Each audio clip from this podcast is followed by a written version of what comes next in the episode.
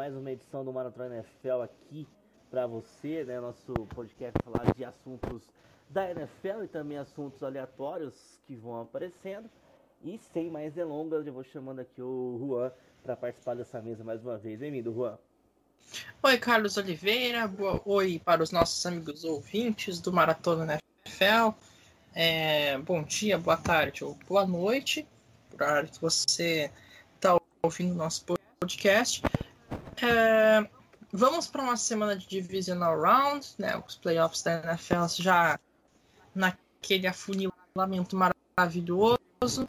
Então teremos mais quatro jogos. Não teremos aquela maratona absurda de jogos que foi no último final de semana, mas ainda teremos bons jogos e temos ainda muita NFL para a gente curtir até o Super Bowl 55.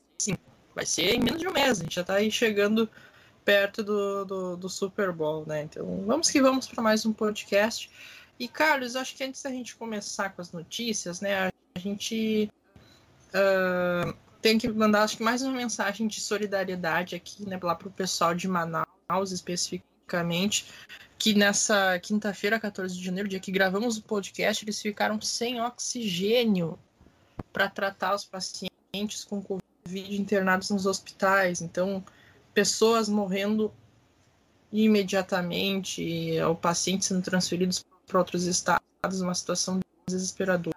E o estado do Amazonas inteiro depende só de Manaus para ter leitos de UTI, né? Uh, agora com a questão da pandemia, então a situação da pandemia está ruim no país inteiro, mas é a gente olha com muito mais atenção o que está acontecendo em Manaus, porque é um lugar que está precisando muito do nosso apoio, da nossa solidariedade.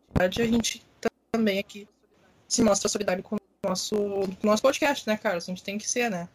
Sim, claro. Não, confesso, não sei se tem alguém que ouve a gente que mora em Manaus, Amazonas, enfim, mas provavelmente tem seguidores do lado Cantados eu tenho no lá de Manaus, conheço o pessoal que acompanha, acaba tendo também foi uma solidariedade também para esse momento difícil e também a torcida para que depois dos passar os responsáveis por isso é, paguem também, porque aí quem apoia, quem não apoia, eu res, acabo respeitando a opinião, mas é um absurdo que num país que gastou 18 milhões de reais com remédio que não tem efeito nenhum para combater a doença, a gente deixa acabar oxigênio em uma cidade.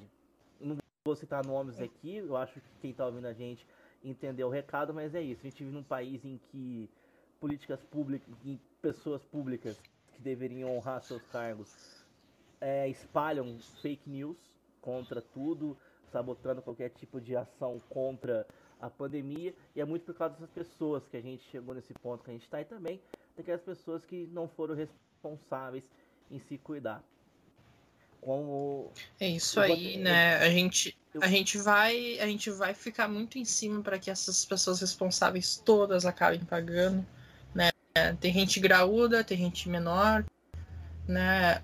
Uh, inclusive lá no próprio poder público em Manaus também tem o seu, a sua culpa, né? O governador do estado afrouxou medidas de isolamento social em pleno Natal por pressão do povo sabe? Então, pressão do povo e de políticos de outros estados também, que inflamando em redes sociais e tudo mais.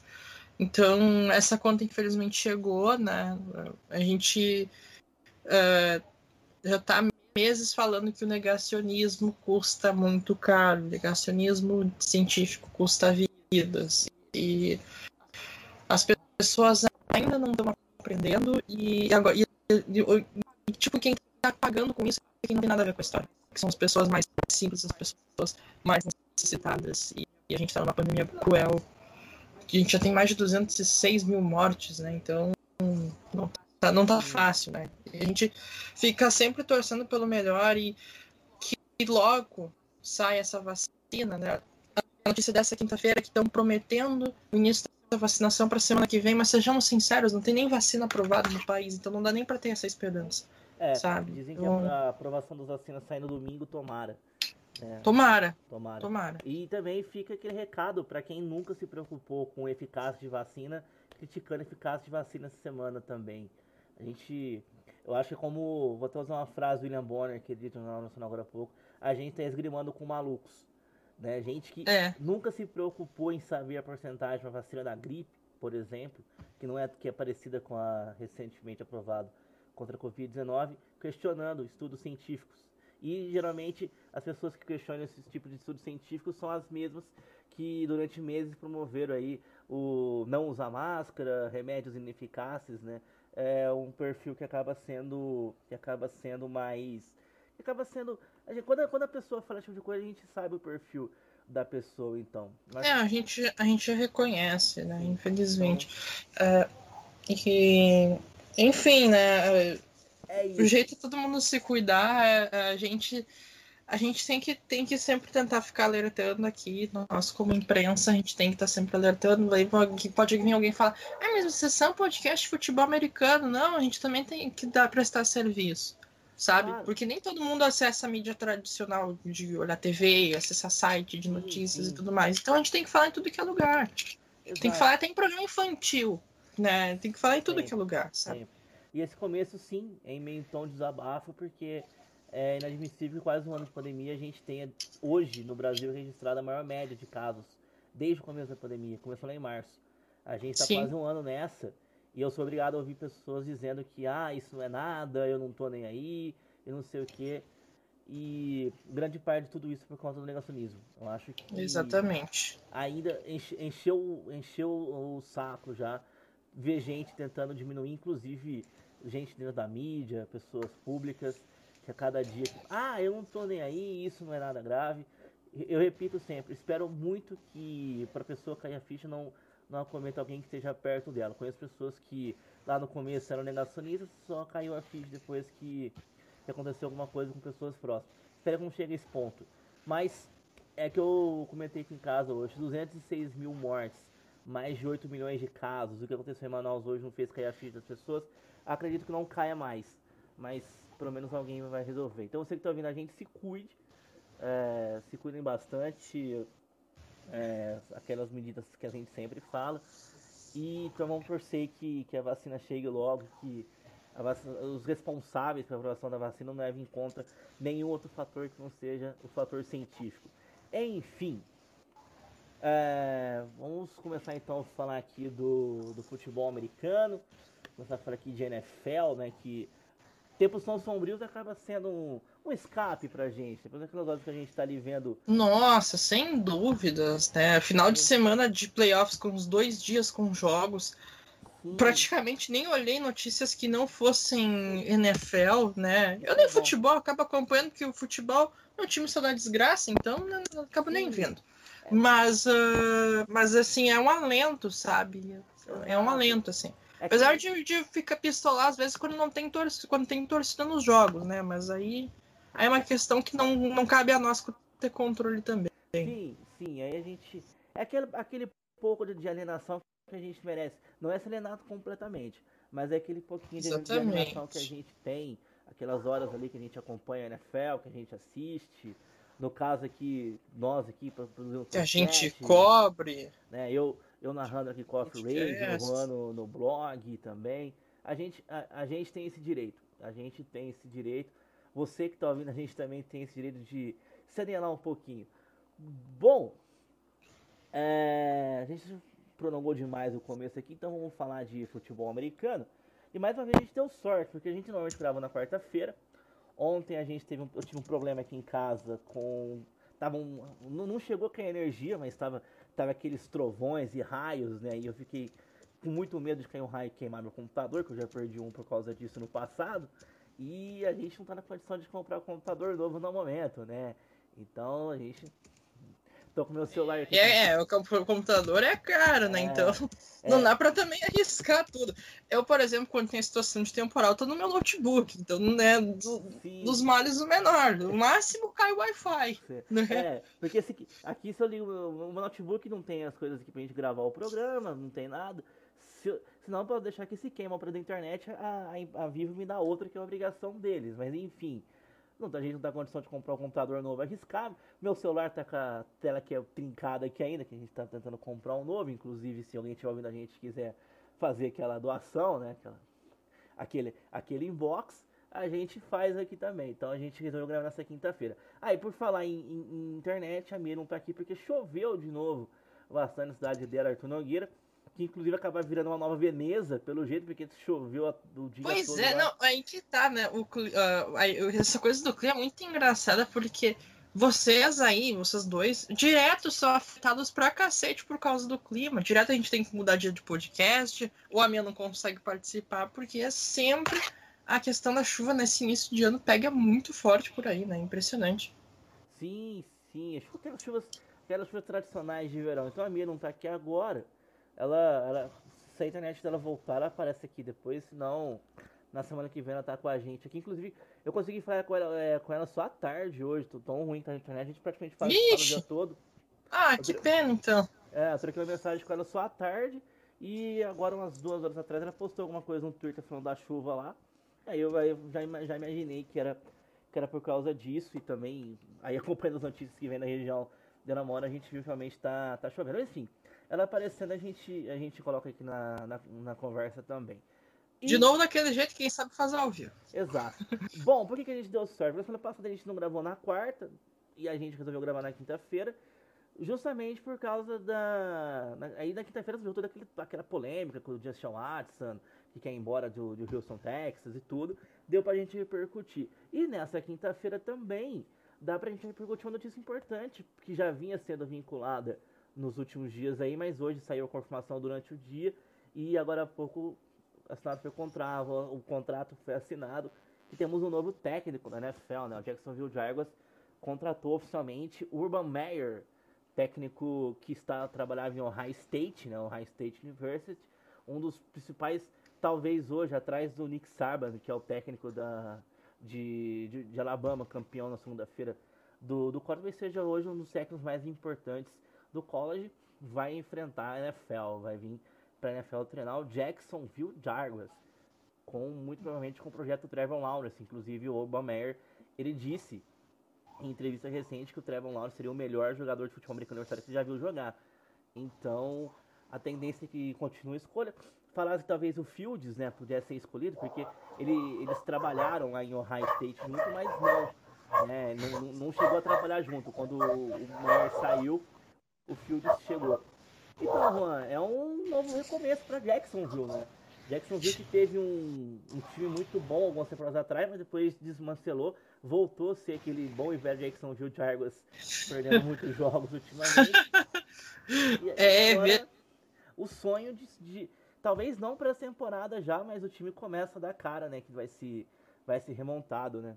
É, é uma reconstrução a longo prazo de Jacksonville Jaguars, não é para algo imediato, né? É, assim, a contratação do Urban Meyer, que é um treinador que tem muita história no futebol americano universitário, ele foi três vezes campeão nacional do futebol americano universitário, não, não tem um Super Bowl do futebol americano universitário, só dizem campeão nacional. Coisas de americano, não faz o menor sentido. Ele ganhou duas vezes pela Universidade da Flórida, a Florida Gators, né, aquela universidade do loginho do jacaré, jacaré que muitos dizem que as pessoas vão virar jacaré se se vacinarem, que é uma grande mentira. E ele também tem um título por Ohio State, é, que foi a última é, universidade onde trabalhou. Só corrigindo, é. eu, eu, falei no começo que ele estava em Ohio, ele não estava em Ohio, né? Ele estava ele tava na Flórida. Não, eu também, né? eu também, quando eu tuitei a notícia, eu não escrevi no blog, no Left Tackle, mas eu tuitei a notícia dizendo que ele tinha trabalhado em Ohio State agora, vice-campeão nacional, que na verdade ele tinha saído teoricamente para se aposentar, só que aí, né, o, a sanha para voltar a trabalhar foi, foi, foi forte, pegou nele. Veio um projeto na NFL, o Urban Meyer nunca tinha trabalhado num time de, da NFL, então é uma oportunidade, vamos ver o que dá. Boa sorte para o Urban Meyer. Eu não, eu não sei muito o que, que, dizer de expectativas para novos técnicos quando eu conheço eles muito pouco. E tem uma outra questão de que ele treinou muito tempo futebol americano universitário e em nenhum momento a NFL. E por mais que seja uma bola oval, por mais que seja um campo de 100 jardas, uh, são estilos de jogo completamente diferentes na NFL para o futebol é, americano universitário. São esportes completamente diferentes, né? As duas. Exatamente. Tanto que muito se fala que ah, o, por exemplo, o time do Alabama é muito bom, né? Fala assim, ah, o Alabama ganharia fácil dos Jets. Não é? Não. Não. Se, Na verdade, provavelmente seriam surradas pelo Jets. Sim. Hoje, se você colocar o melhor time do futebol americano contra o pior time, o melhor time do universitário contra o pior time da NFL, esse pior time da NFL vai surrar o time do futebol americano universitário ainda. Isso aconteceu algum tempo atrás, eles inventaram de, lá na década de 30, alguma coisa, pegaram o melhor time do futebol americano universitário contra o melhor time, contra um dos piores da NFL, e foi uma surra. Então quem acha que ah, o Alabama atropelaria os Jets, não. Isso não tem. não faz o menor sentido. Eu li alguma coisa sobre mais cedo sobre o Bromeyer, que ele é um cara muito bom em recrutamento, o que na NFL não ajuda muita coisa. Só que ele gosta de trabalhar muito a parte tática do jogo. Isso na NFL vai ter um pouco mais de tempo, com menos jogadores hum. e com um elenco melhor, né? Então, e ele vai começar um time praticamente do zero. Né? Tem... É, exatamente. A questão do Jaguars é um time totalmente modificado, né? O, o Jaguars que há três anos atrás eu tenho a... Curiosamente me apareceu essa lembrança no Facebook. Há três anos atrás eu falava no Facebook é, que o Jacksonville Jaguars estava na final da AFC. Agora, três anos depois, a gente tá falando do Jaguars, que é o pior time da NFL, né? Pra ver como a NFL é um troço dinâmico e absurdo, assim. E, é... e naquele ano eles não foram ao Super Bowl por falta de um quarterback decente. É verdade, porque eles deram um cansaço no, no New England Patriots naquele jogo. Eles não conseguiram fechar o jogo contra os Patriots. Isso, exatamente. Aí depois desandou, tiveram problemas internos, o técnico não conseguiu manter o elenco, as estrelas foram embora, nem o Blake Bortles está lá mais, que era o quarterback naquela Não, Blake, Blake Bortles eles rodaram com ele, né? Foi, foi, foi feio, feio negócio. Contrataram o Nick Foles também, que não deu certo, que o ano passado, pra quem não se lembra, eles buscaram o Nick Foles a peso de ouro, né? Que tava lá, em, lá no Eagles. Tava lá no Eagles, contrataram por, por um valor caríssimo. Aí ele se machucou, Aí apareceu aquela figura espetacular do Gardner Minshew, que jogou melhor que o, que o Nick Foles. O Nick Foles já não tá mais lá, o Nick Foles já tá em Chicago, já foi para Chicago, então virou uma bagunça. Não, e ainda o Jaguar se livrou do contrato porque o, o, o, o Bears conseguiu a façanha de trocar o, o, o Nick Foles, né? Exatamente. Tro, trocaram para ter o Nick Foles, então eles herdaram um contratão que o, o Jaguars tinha feito com, com o Foles. E não deu certo, né? E e assim, a gente sabe que o, que o, que o Mincho, se ele ficar no Jaguars, ele vai ficar para virar reserva. Sim. A menos que dê uma reviravolta muito maluca lá em Jacksonville até, até a temporada regular começar, né? A gente tá numa Sim. época muito de especulações sobre os times eliminados, a gente não tem muito que, o que esperar, né? É, e, tem a, e tem aquela tua promessa, né, Carlos? Que se o Mincho sair do Jaguars e for pro Patriots, tu vai parar com certo meme aí, né? Sim, sim. Inclusive o Gomer é amigo do, do Bill Belichick, né? Os dois são, são parceiros ali.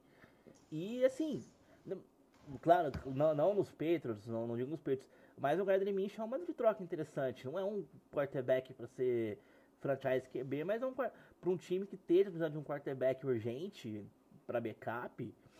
Talvez seja uma troca interessante que os Jaguars devem, devem usar aí, né? Eles devem trazer o, provavelmente o Lawrence na primeira escolha depois eles devem usar o Gardner Minshew ou como reserva mesmo do, do, do Laurens. Não sei qual é a ideia deles, já pegar e botar o Trevor Lawrence para jogar. Geralmente não é assim, né? Mas uh, a torcida do Jacksonville Jaguars espera que seja. Mas vai ser uma troca importante. Vamos ver como é que vai sair então o Urban Meyer aí, né? Como técnico do Jacksonville Jaguars. Uh, vai ser uma, ele vai montar a comissão técnica dele, então o time vai ser montado como ele quiser, né? Isso, isso que é importante. O time ele, ele, ele não vai chegar tendo que consertar uma bagunça. Ele vai ter que chegar ali para eh, montar o time como ele quer. E vamos ver como é que, que vai ser isso aí. Talvez. Tomara que dê certo, eu gosto do Jacksonville Jaguars. E lembrando que o Jacksonville Jaguars é, já foi ao Super Bowl quase duas vezes, né? Bateu no quase. É que na verdade nunca foi ao Super Bowl, ficou no quase duas vezes. Teve uma, a tempo, teve uma temporada, inclusive. Uma delas na primeira temporada, né? Sim. Não, foram três finais foram de conferência. Duas nos anos 90 e a em 2017, Sim. 2018, na verdade. Exato. Inclusive na temporada que os Titans perderam o Super Bowl, é, os Titans eliminaram o Jacksonville Jaguars no, na, na final, da conferência, sim. E aquela temporada os Jaguars perderam três jogos. Foram os três jogos para os Titans. Os dois jogos dentro da divisão E o jogo da final de conferência. E, e reza a lenda que os Titans roubaram o playbook do Jacksonville Jaguars na época. o, ja o Jaguars ainda tinha história de ter um quarterback canhoto. Então tinha, tudo, tinha tudo isso. Tinha isso ainda. E o último jogo do Dan Marino como jogador profissional foi contra o Jacksonville Jaguars. Nessa temporada que foi um jogo que foi, foi 63 ou 56, não, foi, acho que foi 63. Foi mais de 60, foi uma surra. Foi uma surra lá, então tem, tem história do Jacksonville Jaguars. Vamos ver então como é que vai virar aí Urban Meyer. Falando em técnicos, né? Falando em, em técnicos, uns chegam e outros saem. Inclusive o Urban Meyer chegou a ser cogitado para substituir ele, mas o Jacksonville Jaguars contratou primeiro, que foi o Doug Peterson. Isso. Tava, tava meio bambeando ali na, como técnico do, do Philadelphia Eagles. A gente tá falando de um cara que há três anos atrás foi campeão de Super Bowl. E agora ele tá sem emprego. Porque desmoronou o Jack. O Eagles, depois que o Eagles ganhou o Super Bowl, foi desmoronando aos poucos. E nessa temporada foi quando. Não, nessa temporada foi a implosão de vez, né? Se o, se o, Eagles, se o Philadelphia Eagles fosse um prédio, ele seria aquele prédio que quando ficou pronto, digamos assim, o título do Super Bowl, era aparentemente era perfeito, deu, deu tudo certo. E aos poucos foi começando a ter infiltração, ter rachadura, a, a ter mais problemas, a ter problema de queda de energia interna, até que em 2020 ele desmoronou, caiu, tombou de vez, sabe?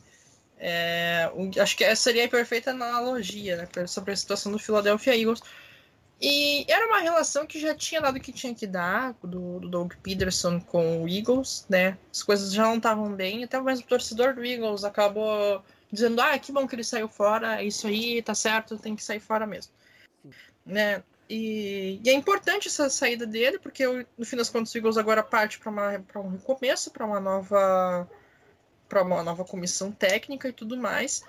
E agora a questão é, Carlos, até a demissão do Doug Peterson, a gente falava que tinha acabado a era Carson Wentz no Philadelphia Eagles. O quarterback do Eagles, que foi, foi um dos responsáveis a levar o time ao Super Bowl, apesar de não ter jogado o Super Bowl. Agora a dúvida é, com outro treinador, será que o Carson Wentz não vai ficar mais um ano?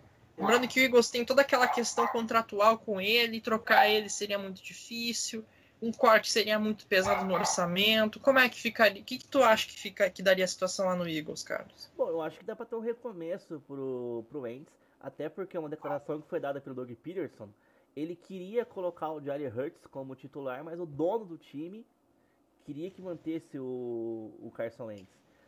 Então, hum. a gente tem uma prefer... há uma preferência aqui. Se o dono do time tem a preferência para o Carson Wentz, isso... Talvez foi até isso que pesou para ele ficar, né? Talvez isso interfira no, na, na, no, no, próximo técnico que chegar. Alguns nomes estão sendo cogitados, eles, eles estão interessados. Um bom nome que eu acho que seria interessante ver seria o Robert Saleh, que é o técnico de defesa né, do, do 49ers, que não, foi, que não foi entrevistado ainda, inclusive, né, que, é um, uhum. que é um erro, talvez eles percam ele também.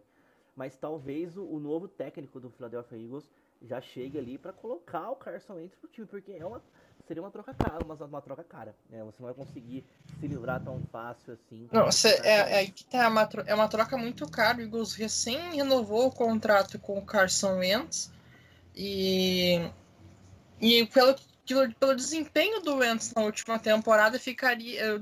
Dificilmente algum time pegaria, pegar, pagaria alguma escolha por ele via troca né? E, ah, mas ele tem a opção do corte. A opção do corte pesaria demais no orçamento do Eagles.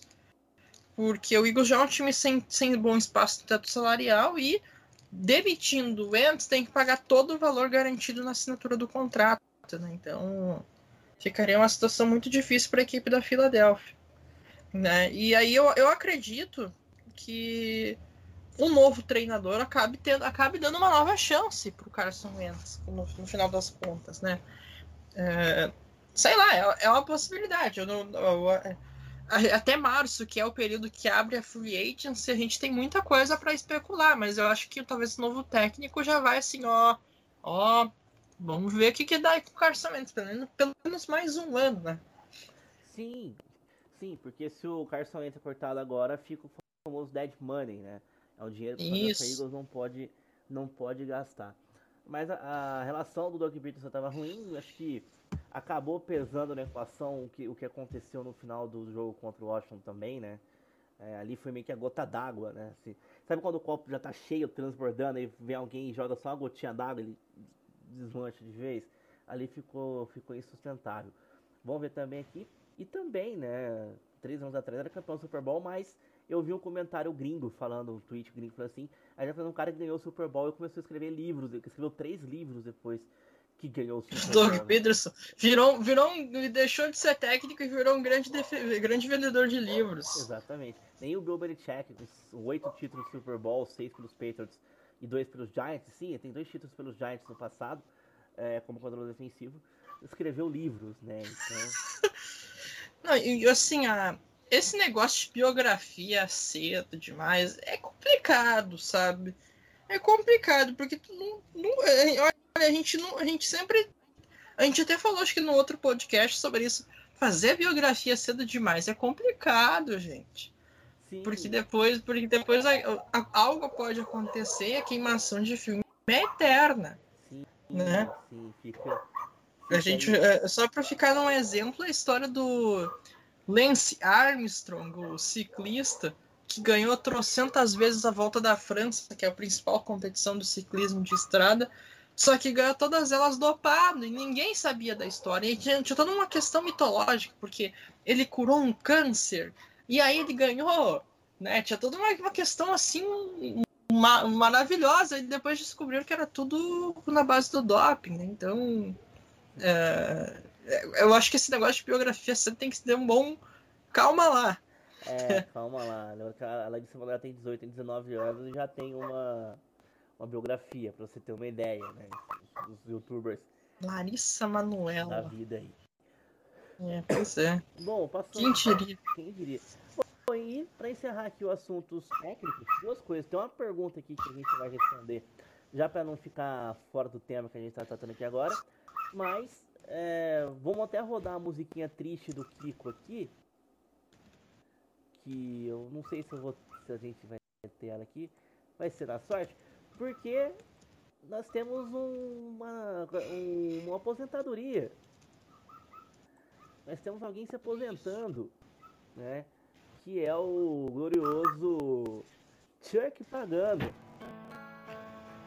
Triste, cara, triste. Uma lenda do esporte que acaba deixando o futebol americano grande Chuck Pagano, ex-técnico do Indianapolis Colts, ele tava tendo, tava com cargo uh, nos últimos, na última temporada em um outro time que eu não lembro qual. No Se Cowboys, tivesse informação. Eu não lembro, pra te falar a verdade, eu não lembro, não sei. Não sei. Carreira aqui do então, Chuck Pagano. Então, eu, eu, eu, não sei, mas é, é um grande legado do Chuck Pagano, sem dúvida aquele Sunday Night Football de 2015, quarta descida para uma jarda contra o New England Patriots e aquele fake punch maravilhoso que todo time foi para lateral do campo sem ninguém entender. Ficou só o center e um outro aleatório lá para fazer a jogada que obviamente deu errado, né?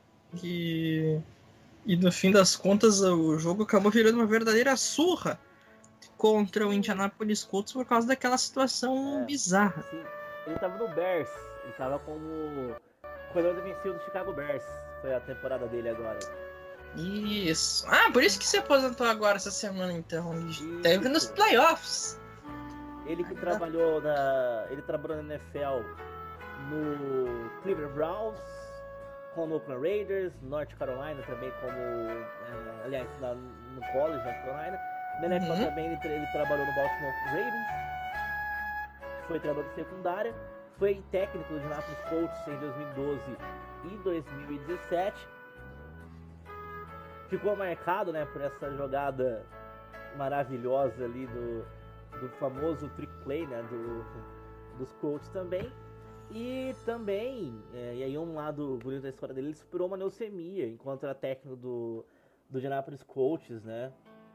Inclusive, ele durante um jogo dos Colts 2012, ele teve que sair do ele teve que ir embora do estádio, que ele começou a passar mal. né? E aí ele se recuperou depois e voltou. Também tem essa, essa parte legal. E Chuck Pagano vai deixar saudades aí o. De, deixa saudades, nem que seja pela questão dos memes, ele deixa saudades, né? Sim. Então. É, é, um, uma, uma, personalidade importante na NFL no questão. Não foi, não foi importante no, no quesito títulos, mas foi importante para uma geração de torcedores da NFL que acompanha a NFL desde, desde a década de 2010, né? E, e no caso do, do, do, Chuck Pagano, ele ainda foi o cara que ajudou a, desenvolver o Andrew Luck como quarterback do Indianapolis Colts, apesar de, infelizmente, o Andrew Luck não ter não, não, não ter ido além do que a gente imaginava que ele pudesse ter ido, né? Sim, como então na NFL ele teve aí 53 jogos em temporada regular com de vitórias e 43 derrotas. Na pós-temporada tem 6 jogos, né? Ganhou 3 e perdeu 3 também. É isso aí, o Chuck Pagano nos deixando. Agora vamos falar de dentro de campo, né? A gente vai passar. Os jogos de domingo a gente vai passar rapidinho. Porque é, já. Do domingo e sábado, né? Sim, São sim, seis jogos. Mas antes, né? Tem uma pergunta aqui do Gabriel, do cara dos esportes, que ele pergunta aqui pra gente se você estivesse entrevistando um técnico para o cargo de head coach do seu time, não necessariamente daqueles que a gente torce, quais perguntas a gente faria na entrevista para o técnico? Olha, isso é difícil. Eu, eu, nunca pensei como, como dono de franquia, mas para não fugir da pergunta do Gabriel, eu acho que eu responderia que eu, que eu tentaria perguntar sobre qual a filosofia de trabalho dele, né? Uh, o que pensa, tal, por exemplo, eu, eu acompanhando a NFL, defendo muito a questão de que os jogadores sejam pessoas honestas, que não, não, não, que não tenham cometido crimes, muito menos questões de casos de violência contra a mulher. Então eu perguntaria qual que seria a opinião desse técnico com relação a esse assunto, se ele manteria um jogador com esse, esse perfil em seu time, né? Uh, e eu acho que eu perguntaria coisas sobre a questão de, de, de tática mesmo, se pretendia adotar uma, uma, uma, uma, perspectiva de jogo diferente da que ele adotava no emprego anterior. Acho que seriam essas perguntas que eu faria. Não... É meio difícil de pensar uma pergunta assim que foge um pouco da, da. que a gente fica um pouco fora da caixa, mas eu acho que se eu fosse um dono de um time da NFL, tivesse uma opção, uma possibilidade de contratar um novo técnico, acho que eu iria por essas, essas questões aí. Eu também. Eu acho que eu perguntar se ele primeiro conhecer a história da franquia que ele vai trabalhar, né? Que é importante ele, Sim. ele entender, né? Porque tá, tem, tem a torcida, às vezes a torcida é mais exigente, cobra mais. Se ele conhece o jogador, o plantel que, que a gente tem, se, se ele acha que as peças que, que a gente já tem, se tem é, ideia de dar para continuar o jogo que ele quer fazer, se ele quer buscar novas peças, se ele vai acreditar no draft, se ele quer ir pro free age, né? Se ele tem algum, alguma noção já. Aí tem os casos, você vai, por exemplo, num caso como o Jacksonville Jaguars, que vai começar do zero praticamente, a opção que ele tem ali, ó, a gente, por exemplo, a gente tá de olho no Lawrence, você acha que o Trevor Lawrence é o cara mesmo para jogar, qualquer ideia de jogo você conhece ele, acho que vai por aí também a conversa, né? Como é que ele vai lidar com o elenco, se ele quer muita estrela, porque tem técnico que talvez não consegue lidar com estrelas, né? Você. Uhum. Por exemplo, eu tenho. Por exemplo, hoje eu sou dono, GM do time que tem um cara, é, por exemplo, como. Vamos falar, falar aqui, por exemplo, um, um elenco, por exemplo, Aaron Rodgers, os Packers. Uhum. Então, tem um cara aqui que ele é intocável. Você sabe que com ele você não pode mexer. Se você quiser bater de frente com ele, se você fica nessa história de é, eu e, vo, eu e você, ou você, eu, eu, ou eu, ou ele, ou ele, ou eu, você sabe quem que a gente vai escolher, né? Não tem não tem muito o que fazer. É, exatamente. Tem toda, tem toda essa questão, né? Então, até mesmo complicado de entender um de, de se inserir num contexto, porque basicamente existem dois times, dois tipos de times na NFL, que são aqueles aqueles times uh, que já têm determinados jogadores mais consagrados, que são as peças intocáveis, como acabou de citar, e outras que estão, no caso do Jacksonville Jaguars, numa espécie de reconstrução indo um passo de cada vez mesmo até a, a o próximo movimento, digamos assim. É, é isso, é isso. Bom, passa então aqui. Acho que a gente respondeu bem, né, Gabriel? Espero que a gente tenha te respondido bem essa tua pergunta. E obrigado por mais uma vez participar com a gente. É isso, Gabriel, no caso dos esportes. Sigam aí no Twitter lá que ele também faz um trabalho bem, bem interessante. Os jogos do, do, do Division Round, dos Wildcards, aqui vai passar bem por cima porque o jogo foi sábado e domingo. Então muita gente já falou, vocês também já leram bastante sobre, então não tem porquê de gastar muito tempo falando aqui. A gente teve aqui no wildcard no sábado, começando com a vitória dos Bills sobre os Colts 27 a 24. Foi um jogo mais difícil que a gente esperava, né? Os Colts estiveram ali muito perto de conquistar uma, uma vitória de certa forma surpreendente. E lembrando que foi 27 a 24, o Blankenship errou um field goal, então esse jogo poderia ter tido um final diferente, né? Sim, ainda tem a questão de que numa quarta descida o Colts cometeu um vacilo tremendo numa falta que permitiu Sim. o Bills anotar um touchdown. Então, o jogo foi muito marcado por erros do Indianapolis Colts. Não tirando de forma alguma o mérito do Buffalo Bills, merecida a vitória do Bills, mas teve essa situação aí pelo lado do Indianapolis Colts e o Bills, esperto que foi, acabou se aproveitando desses momentos para vencer a partida. E o Bills com o Josh Allen manteve o seu favoritismo e ganhando em casa para desespero do sistema de saúde do de Buffalo que perder, os caras per perdem a linha, né? Caras... Teve um vídeo de um cara botando fogo nele mesmo para comemorar, cara. Teve, Você não sim. chegou a ver esse vídeo? Eu vi, mas não supera o vídeo do, do pai jogando a criança em cima de um bolo. Esse eu não vi, não. Você não viu esse? Depois eu vou te Não! Eu vou, eu vou te mandar. Eu vou, eu vou, te, eu vou te mandar. Eu vi ele nos. Eu não vou procurar aqui agora porque eu postei no sábado. É basicamente assim: tá o pai sentado numa cadeira, segurando a criança com o uniforme do Josh Allen. Atrás tem quatro mulheres, que eu imagino que deve ser mãe, do, da esposa do cara ali. Pela, pela idade, então, então, então uma, uma moça que representa um pouco mais velha, então deve ser a esposa, a mãe do bebê, e as outras três devem ser irmãs. Então tá assim, um bolo. Tem uma mesinha, sabe? Uma mesinha assim com, com um campinho desenhado do, do Buffalo Bills. Tem um bolo em cima. Pelo menos ele teve o bom senso de colocar um colchão embaixo, né? Da, e ele joga a criança em cima do bolo e cai assim em cima do bolo. Gente, que horror! E, e, e quebra o bolo, inclusive, e a mesinha. Então, o, o vídeo, cada vez que você vê ele, vai ficando mais. A primeira vez você fica meio, meio absurdo, porque você não tem noção da, do desenho da, da cena. Depois que eu vi que, que, tinha, que tinha o colchão embaixo, eu falei, bom, pelo menos teve um bom senso de botar o colchão embaixo, né? É, isso pelo, pelo menos isso, né? Não é que nem um outro vídeo, esse é um vídeo mais antigo de um torcedor do Bills que basicamente se atira de costela em cima de uma mesa. Lembra desse? Esse aí virou muito famoso. Lembro, lembro. Então é, é mais ou menos é, é, mais ou menos isso. Então. É, o, o, o, engraçado, o Buffalo Bills é um time rival do nosso, mas é um time que eu simpático. Eu sou simpático. É um rival querido.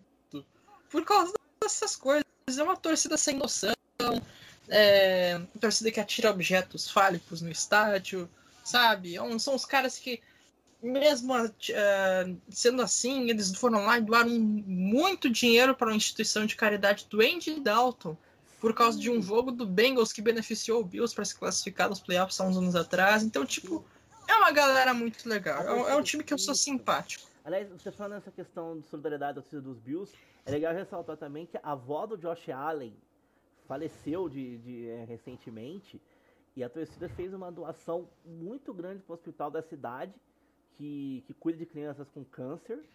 E esse hospital hoje tem o nome de uma ala do com, com o nome de uma ala com a avó do Josh Allen Teve essa história também do Andy Dalton, que ganhou um jogo com o Bengals, que classificou o Buffalo. Acho que eles ganharam de Baltimore, se eu não me engano. E aquela vitória dos Bengals classificou o time do Buffalo Bills. E a torcida dos Bills doou dinheiro para a instituição que o Dalton tem com a esposa dele, de caridade. E teve uma vez, se eu não me engano, foi em Chicago ou outra cidade, que um jornalista falou mal do Buffalo Bills, daquela, na, da, da cidade, né, do, do time e sabe, uhum. como, sabe qual foi a vingança da torcida do Buffalo Bills? Eles doaram dinheiro para o hospital de crianças da cidade.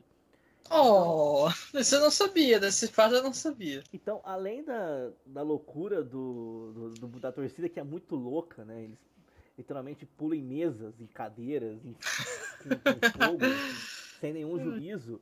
Eles, eles também têm esse lado de doação. Então, é um time legal, é um time que, como o Ron disse, apesar de ser rival de divisão da, da gente, do, dos Patriots, é um time que eu não, eu não consigo ser contra eles, porque os caras, os caras são são, são engraçados, os caras.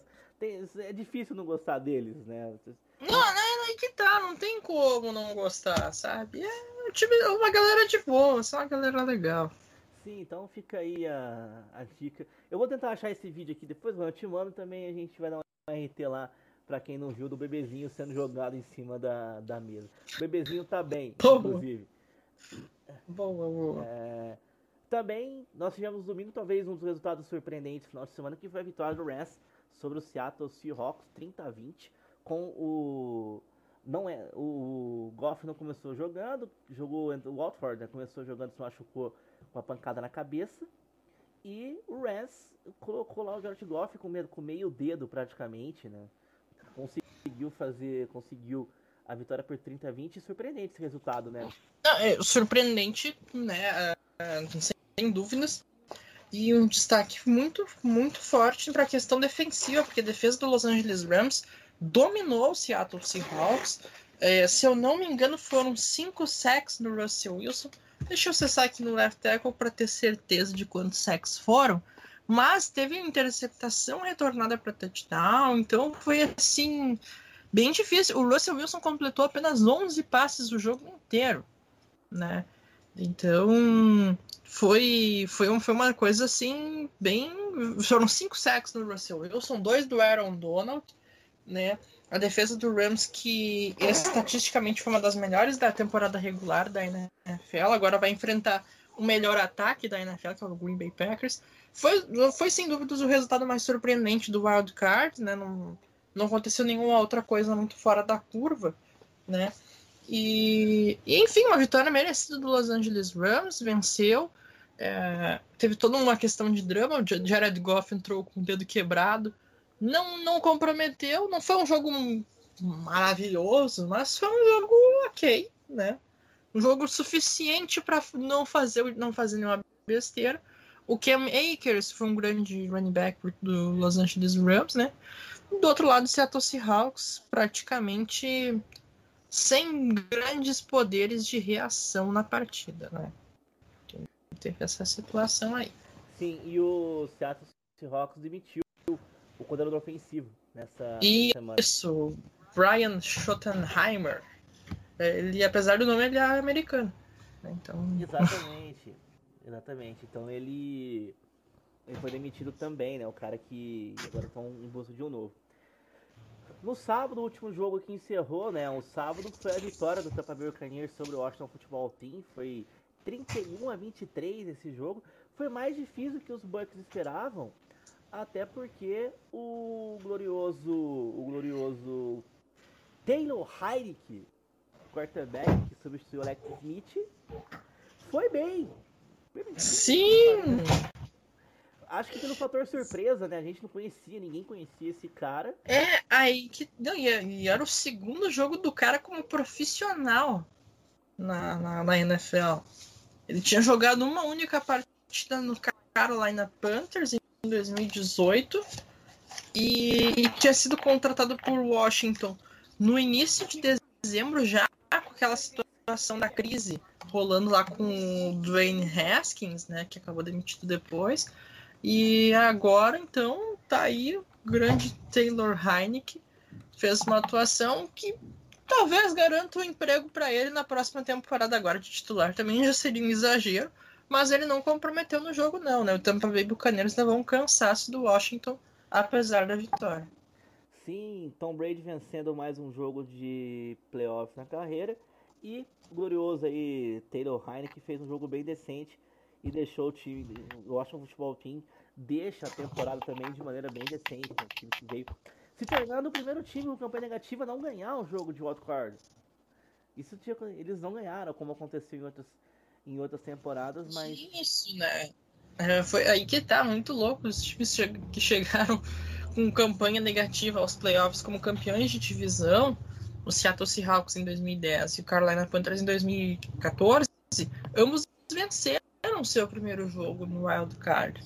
Agora com Washington aconteceu totalmente o contrário, a vitória do Tampa Bay Buccaneers, então é um tabu quebrado aí no caso para o time de Washington, né? Sim. Termina, termina o sonho insano que foi a temporada de 2020 do Washington, agora Agora eles vão fo focar em procurar um novo nome, né, para 2021, se é que porque é ruim de manter o nome do time como time de futebol americano de Washington, né? Sim, Sim também tem novo GM, porque, tem tudo isso cara, Eu, eu narrei os dois últimos jogos do Washington temporada, aquele contra o Eagles e contra e contra o Buccaneers também lá na, na Kickoff Radio. É ruim, porque quando a gente tá narrando, a gente procura não ficar repetindo muito os nomes do time, porque eu gosto bastante. Então, a gente tá narrando o Buccaneers, uma hora a gente fala o time, é, bola de Tampa, bola dos Buccaneers, bola dos Bucks, bola de Tampa Bay, então a gente vai. Não tem como fazer isso com o Washington, porque não, não dá pra ficar falando, ah, bola do futebol PIN, bola do futebol. Não, não, eles, eles não têm um apelido, né? Então tomara que eles achem um nome legal também para próxima temporada e um, e um, GM também. E parem de se envolver em polêmicas fora de campo também, que se resolvam aquelas que a gente já comentou algumas vezes lá para trás. Bom. É, isso é bem importante. Domingo, três jogos também. O Baltimore Ravens venceu o Tennessee Titans lá em Tennessee por 20 a 13. Mais um jogo que foi apagado. O Derek Henry, primeira vitória do, do Lamar Jackson em playoffs. E era um jogo que parecia que estava desandado. Né? O Lamar Jackson foi interceptado, os Titans abrindo 10 a 0. Mas depois o Lamar Jackson fez o que ele sabe fazer muito bem, que foi correr com a bola. E conseguiu virar o jogo 20 a 13 o Baltimore Ravens, inclusive com provocação, dançaram em cima do, do escuro dos Titans no final do jogo. Foi um caos, mas o Baltimore Ravens está classificado. Grande vitória do Baltimore Ravens e além da atuação do Lamar Jackson, ainda destaca a defesa, que basicamente anulou o Derrick Henry. Derrick Henry, que foi o running back que fez mais de duas mil jardas na temporada regular, provavelmente ganha para jogador ofensivo do ano, mas não conseguiu ter um desempenho suficiente contra, contra o Baltimore Ravens. 40 jardas para Derrick Henry é muito pouco, né? Uma atuação considerada ruim para os padrões dele. E, e então o Baltimore Ravens acabou dominando, venceu por 20 a 13, né? O Titans anotou apenas um único touchdown na partida. E e enfim, né? Agora a equipe do Baltimore Ravens vai enfrentar o Buffalo Bills, vai ser um grande jogo nesse final de semana, né? E eu tô curioso para saber como é que vai ser esse confronto do Josh Allen com o Lamar Jackson. É, vai ser, vai ser interessante, né? Isso. Vai e... ser sim. Bom, e também nós tivemos no domingo Aí, só uma, uma, coisa que eu não sabia, eu tava vendo aqui um, uns tweets aqui, um tweet do glorioso Futebol Zebras, que é uma hum. que é um tweet aqui do pessoal que é oficial, tá? Eles acompanham a arbitragem da NFL. Eles dizem que nessa temporada a NFL re retirou a palavra confirmado de quando a arbitragem chama a, a jogada depois de revisão. Eu não tinha percebido isso. Agora é permanece ou inverteu. Porque a Por gente. quê? Por, porque era assim, a gente sempre explicava. Tinham três coisas que o juiz falava, né?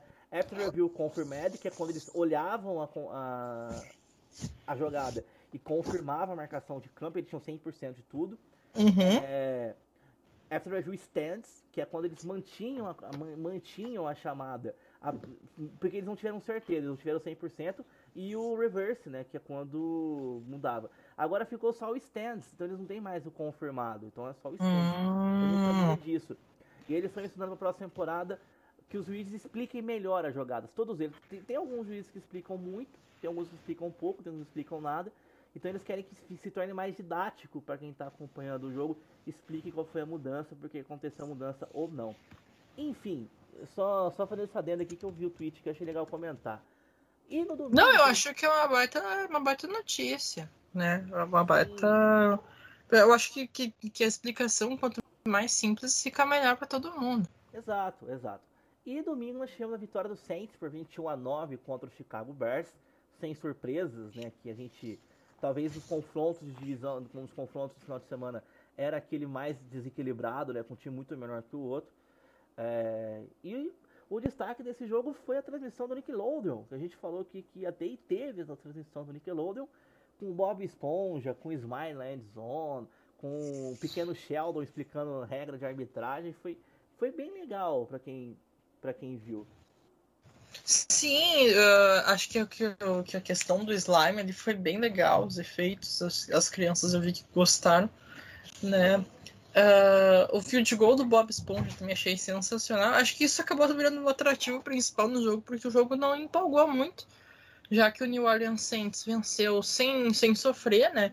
A defesa do Bears deu uma pressão no primeiro tempo, mas no segundo tempo a defesa cansou, enquanto o ataque do Bears com o Itch Trubisky foi bastante difícil, né? Não, nada deu certo ali para o Chicago Bears.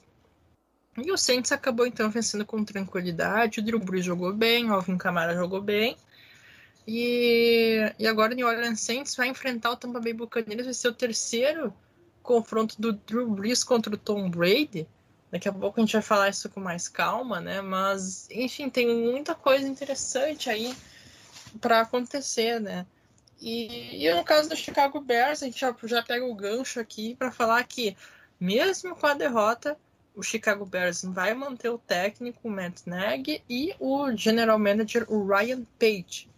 Então, o que é um que pode ser um problema talvez para o torcedor do Bears, já que o time está precisando de um quarterback e o Ryan Page, que é o general manager do Bears, é o cara que foi responsável por diversas decisões questionáveis com quarterbacks nos últimos três anos. É, uh, aproveitando ainda, o, o, o, já era o Ryan Pate General Manager quando o time subiu uma posição no draft para pegar o Mitchell Trubisky.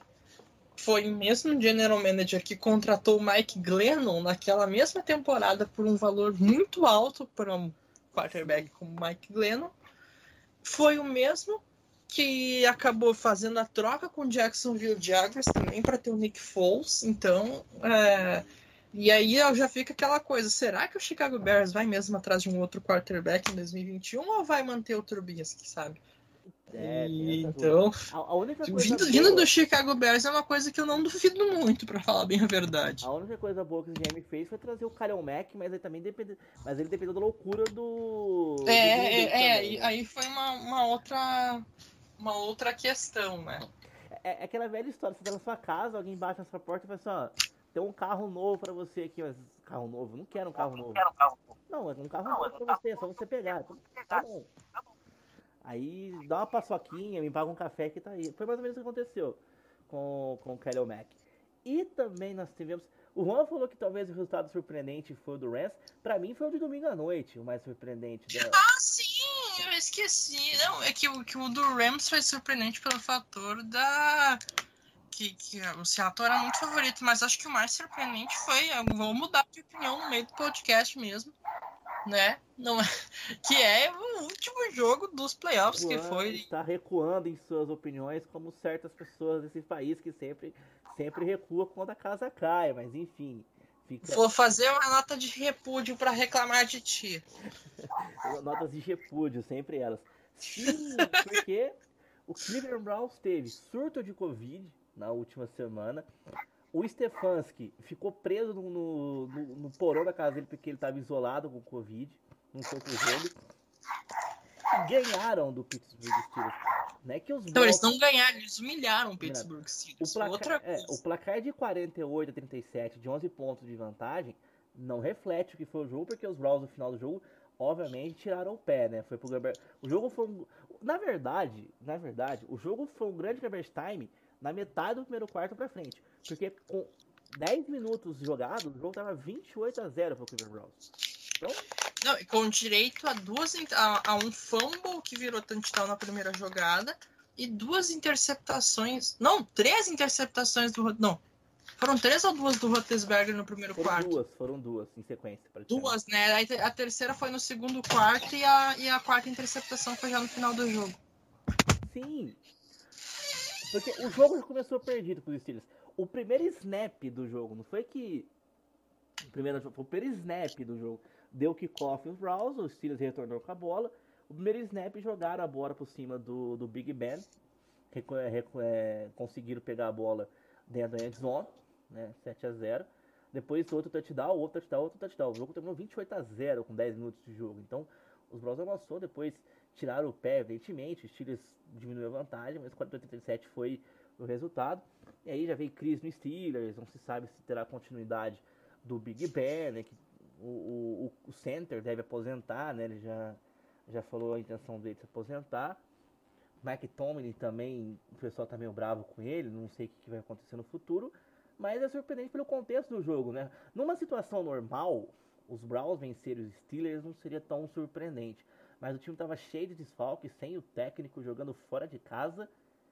E o resultado, e a forma como foi no Steelers foi dominado o jogo inteiro. Sim, foi uma atuação dominante. É, apesar, o Cleveland Browns teve um momento ali de frouxidão que foi no, no terceiro quarto, né? Que o Pittsburgh Steelers foi bem melhor. Aí deixou o jogo em 12 pontos. Só que no momento em que podia haver um risco de uma virada sem precedentes do Pittsburgh Steelers, o próprio Steelers basicamente cavou, cavou a própria eliminação, que foi era uma, numa quarta descida no meio campo, eles, eles era quarta para três jardas, do, na última jogada do terceiro quarto, em vez de eles tentarem arriscar, eles foram pro punch. Eu acho que eles perderam o jogo nesse momento, porque logo na sequência o Browns fez um touchdown. Sim, sim. Então, pagou pela covardia o Pittsburgh Steelers. Enfim, foram esses os jogos de domingo. Então, vamos falar do futuro. Então, agora que são os jogos deste final de semana. São dois jogos no sábado e dois jogos no domingo também. Começa, a gente vai dar os palpites aqui, viu? A gente vai falar dos jogos, já começa com os palpites. Abrindo o Divisional Round, os semifinais de conferência, tem o jogo pela NFC, que é Green Bay Packers e Los Angeles Rams. Esse jogo vai ser lá em Green Bay, né, no Lambeau Field. Com torcida foram liberados 8 mil lugares, serão 6 mil torcedores. Os ingressos foram vendidos em 27 minutos. No... Nossa. Só, só isso. A gente está falando de um time que tem filho de 30 anos para comprar ingresso, né? Então, vender 27 minutos foi super rápido. E mais 2 mil lugares foram, vão ser preenchidos por profissionais da saúde que trabalham em Green Bay. Packers é massa, Dentro. Aqui temos um favoritismo dos Packers, né? Acho que. É, é, loucura é, um duelo, é um duelo de ataque muito forte contra, contra a defesa muito forte. Acho que o que chama atenção vai ser na questão do, do confronto indireto ali do Davante Adams com Jalen Ramsey, né? Que é que normalmente costuma acontecer entre um wide receiver muito bom contra um cornerback muito bom. Uh, e aí, assim, é um ataque muito forte contra uma defesa muito forte. Mas eu vou, vou, vou colocar principalmente pela questão do clima ali, que vai pegar bastante. O Green Bay Packers vai jogar em casa, enquanto Los Angeles Rams é um time de uma cidade onde o clima é quente e vai estar bem frio, né? Eu acho que o Green Bay Packers é o favorito nesse confronto. Né? Vai ser um jogo difícil, eu acho, mas o Green Bay Packers para mim é favorito. Tem questão também de estar muito frio lançar a bola, né? O, o, o Goff tá com o dedo machucado. E também, tudo isso também. também né? Os Packers conseguiram acertar o jogo terrestre, que o Rams deve tentar abusar bastante do jogo terrestre, né? Com, com o Anchors. E tem a, o, bom, o, o, Goff vai começar jogando, né? Teve já essa, essa confirmação, ele vai ser titular, o reserva dele vai ser o glorioso Blake Burtos, aquele. E também a dúvida do, do Rams é se o Aaron Donald vai jogar ou não, né? Ele saiu com uma lesão no jogo contra, contra o Seattle, não tem ainda a confirmação se já tá 100%. E o sucesso da defesa do, do, do Rams contra o melhor ataque da, da temporada passa muito pelo Donald jogar ou não, né? Sim, passa sem dúvida, né? Do, do... O Aaron Donald é um dos é o principal nome dessa defesa também do Los Angeles Rams, né? Se ele conseguir passar bem pela defesa, pela linha ofensiva, perdão, do Green Bay Packers, o Aaron Rodgers vai ter um trabalho bem mais complicado nesse final de semana. Sim, bom, sábado também à noite tem o um confronto entre Buffalo Bills e Baltimore Ravens. Esse jogo vai ser lá no estádio do Buffalo Bills, né, no Bills Stadium. E o confronto, como a gente disse agora há pouco, Josh Allen contra o Lamar Jackson. Jogo interessante também, vamos ver como, como é que vem esse time, né? Provavelmente frio também, né? Vamos ver como é que vai ser esse, esse confronto aí dos Buffalo Bills e Baltimore Ravens. Sim, vai ser um jogo bem, bem interessante também. É... E eu acho que o Buffalo Bills é o favorito contra o Baltimore Ravens. Um jogo bastante parelho, então é, talvez um jogo disputado até o último lance, enfim, como foi o contra o Colts. Mas eu acho que o Buffalo Bills acaba se saindo melhor nesse confronto. Eu também acho que, que o Bills é favorito. Lá no podcast que eu participei do iFootball, eu apostei no Baltimore Ravens só pelo caos mesmo, tá? Hum, pra... Olha aí, tu mudando de opinião também. só pra. É, só pra. Só pra causar o caos e a discórdia na, nas, nas opiniões. Bom, nós temos também aqui no, aí no domingo, né? Mais dois jogos. O, o, só, eu não falei. Momento, Jorge Lafon. O horário do segundo jogo é 10 e 20 da noite. Isso, peraí. Saiu a vinheta do Jorge Lafon aqui antes da hora, peço desculpa. Fui, eu fui deixar ela no jeito. Momento, Jorge Lafon. Não, tudo bem fala do Jorge Lafont, que, que é com reincidente, inclusive. Sim, pera aí que eu vou. Agora, agora parou aqui. Parou. O computador me derrubou. Semana passada que na, na entrada não entrou, né? Ah. Momento, Jorge Lafont. Ter que cortar essa parte aqui que não tá parando, Juan. Pera ah, não, tudo bem. Bom, então, só reforçando então os horários dos jogos de sábado, 6h35 Packers e Rams, 10 e 15 da noite, Bills e Ravens. Domingo, Chiefs e Browns, 5 e 5 da tarde. É, aí. Olha, eu acho sim que, que o Kansas City Chiefs é o favorito na partida. Mas o pessoal do Cleveland Browns está bem motivado. E, e tá todo mundo assim, dizendo assim, ó, não tem essa de não tem favorito, de Chiefs favorito, não. A gente não vem aqui pra brincadeira. O, o Odell Beckham Jr. também fala que não vai jogar porque tá lesionado, né? Mas é jogador do Browns. Disse que, que tava motivado, que não era pra. Que, que era bom pra todo mundo ver, que não era pra se surpreender com a vitória do Browns e tudo mais. E ainda mais que o Browns também teve outra questão de, de calar o crítico que foi o Jimmy Smith Schuster na semana passada. Que ele falou um monte de bobagem, dizendo que o Browns era o Browns, não sei o que, não sei mais o que. E no fim das contas, o time dele acabou perdendo de um placar bem feio, né? Sim, é. sim. Mas eu acho que dá Chiefs. Eu acho que o Chiefs vence, apesar de toda essa desconfiança do Cleveland Browns aí. É, eu também acho que, que vai dar Chiefs nesse jogo. E no domingo também, para encerrar os jogos de playoffs neste final de semana, tem o confronto, o terceiro encontro entre Drew Brees e, e Tom Brady, né? Temos New Orleans Saints e Tampa Bay Buccaneers. Esse jogo vai ser lá no Superdome.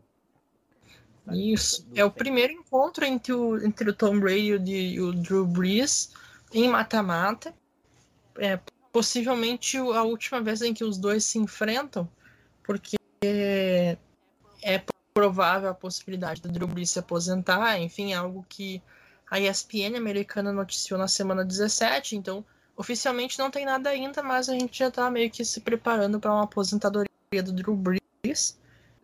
Então, pode ter mesmo ser o último jogo do Drew Brees, afinal de se ele se aposentar, né? E, e contra o Tom Brady, que enfim, tá numa. Teve uma ótima temporada depois de trocar de time, né? Tom Brady vai estar tá, deve, talvez vai estar tá meio pistola, porque o, o Buccaneers perdeu os dois jogos pro New Orleans Saints, né, Carlos?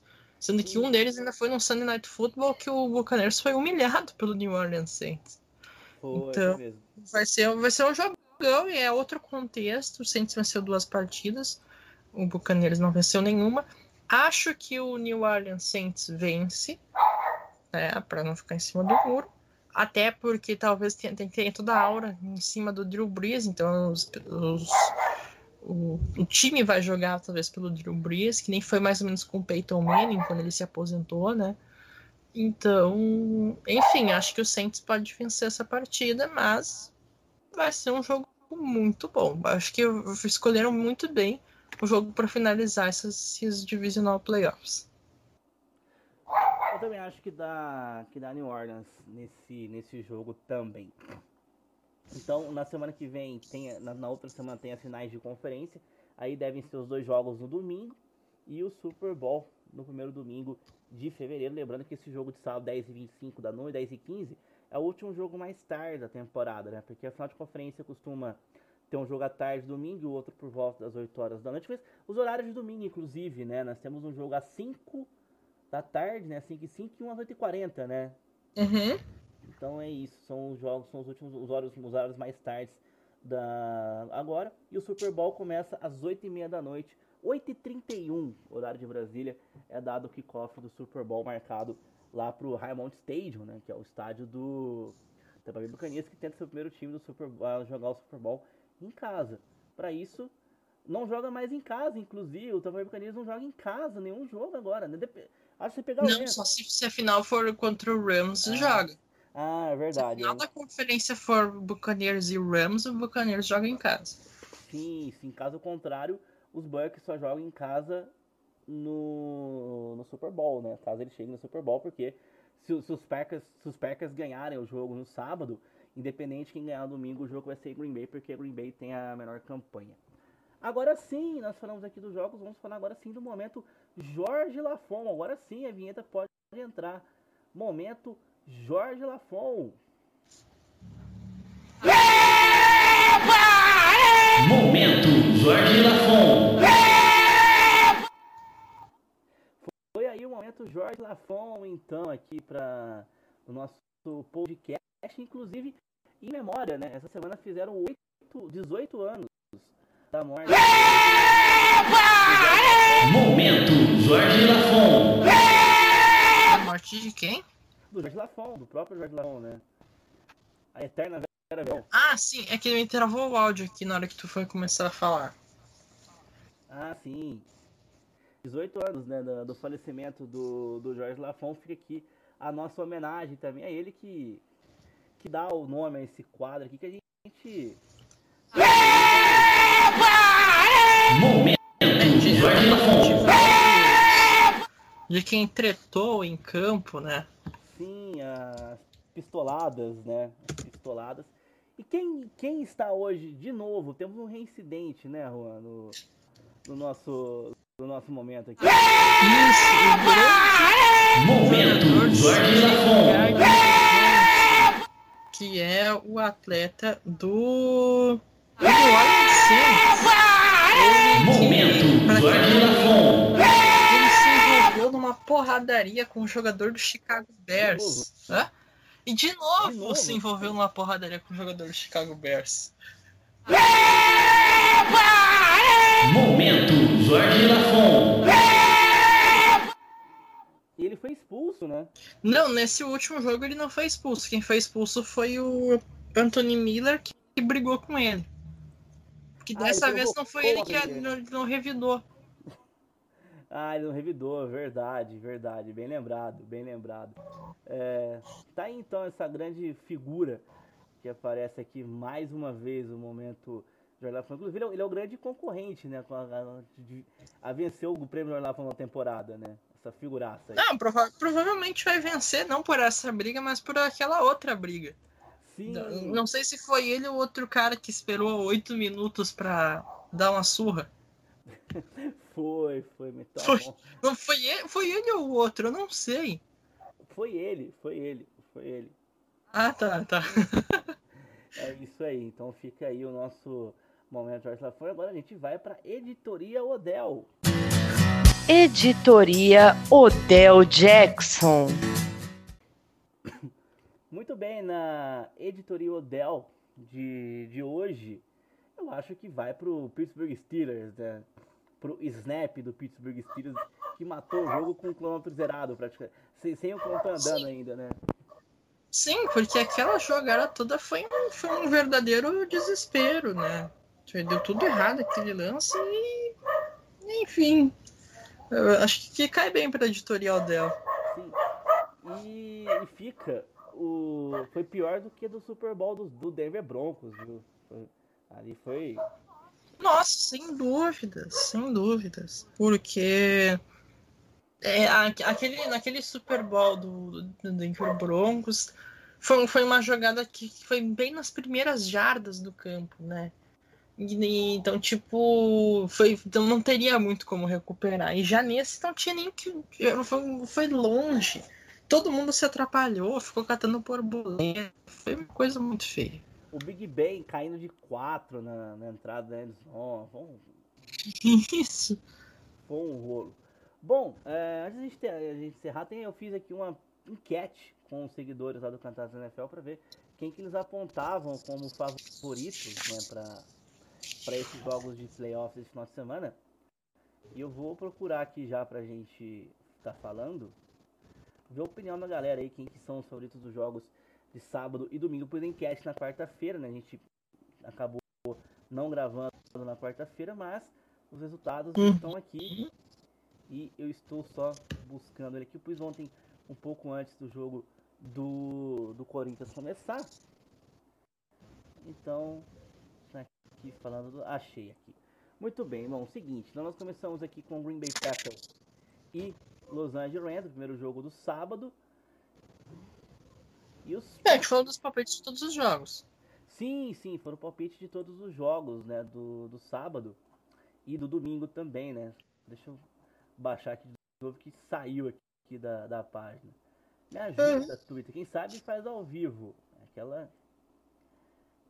A gente grava o podcast como se estivesse fazendo ao vivo mesmo, né? Então. é sempre com, com emoção. Sempre com emoção, né? A gente, a gente tá mais ou menos aqui abraçando o caos e, e indo. E, indo. Bom. Uh, vamos o primeiro, o primeiro aqui eu, só, eu vi que foi os Packers que ficaram na frente. Eu preciso ver aqui a pontuação. Achei aqui. Agora, agora vai. Agora abri aqui. Bom, os Packers, 77,7% dos 215 votos aqui foram nos Packers, 22,3% no Rams, Buffalo Bills e Baltimore Ravens. Olha só, os Bills é mais favorito aqui, 80,6% contra 19,4% dos Baltimore Ravens. Kansas City Chiefs e Cleveland Browns, 76,7% para os Chiefs e 23,3% para os Browns. Muito parecido com o dos Packers, né? Dos Packers foi 77,7%. Aqui 76,7%, bem parecido.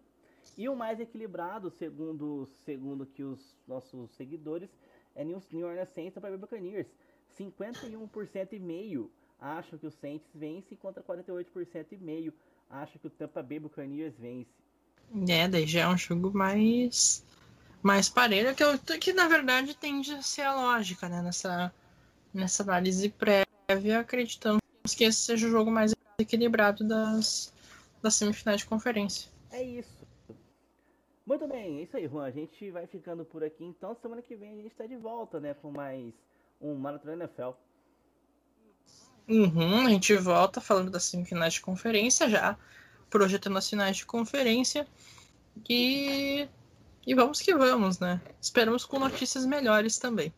É isso. Um grande abraço, até mais. Sigam a gente no Twitter, sigam o blog do, do Juan Left Tackle Brasil e também. Inclusive no Left Tackle, aproveita o gancho para fazer, vai ter um texto legal sobre os dois tipos de perfis de quarterbacks que vão ter nas semifinais, na, na, nas duas conferências entre os sobreviventes, né? Que na AFC são quarterbacks mais jovens e na NFC, com a exceção do Jared Goff, só quarterbacks acima dos 35 anos. Sim, sim. De um lado, um, só tem um quarterback que jogou Super Bowl, né? Que é o Mahomes. Uhum. E do outro lado, os quatro jogaram Super Bowl já, que o Jared Goff estava no, no Rams que perdeu o título para os Patriots. Então... Exatamente, tem tudo isso aí também, hein? no, entre, entre os quarterbacks. É uma análise de quarterbacks, na verdade. É isso. Bem, e por idade, o Rogers, o Rogers, Brady e Breeze já superando o dos outros lados lá, com certeza. E, hum. e também fica o convite aqui para vocês que, por algum motivo, quiserem ouvir uma narração diferente da NFL, a gente vai estar transmitindo também na Kickoff Radio. Eu vou estar com, com a Mia fazendo os dois jogos da EFC no sábado à noite e no domingo à tarde. E o Thiago vai estar fazendo o jogo do sábado à tarde, né, contra que é Packers e Rams, e o jogo do domingo à noite também. Então, para todos vocês, um grande abraço e até a próxima. Tchau, tchau. Tchau, tchau.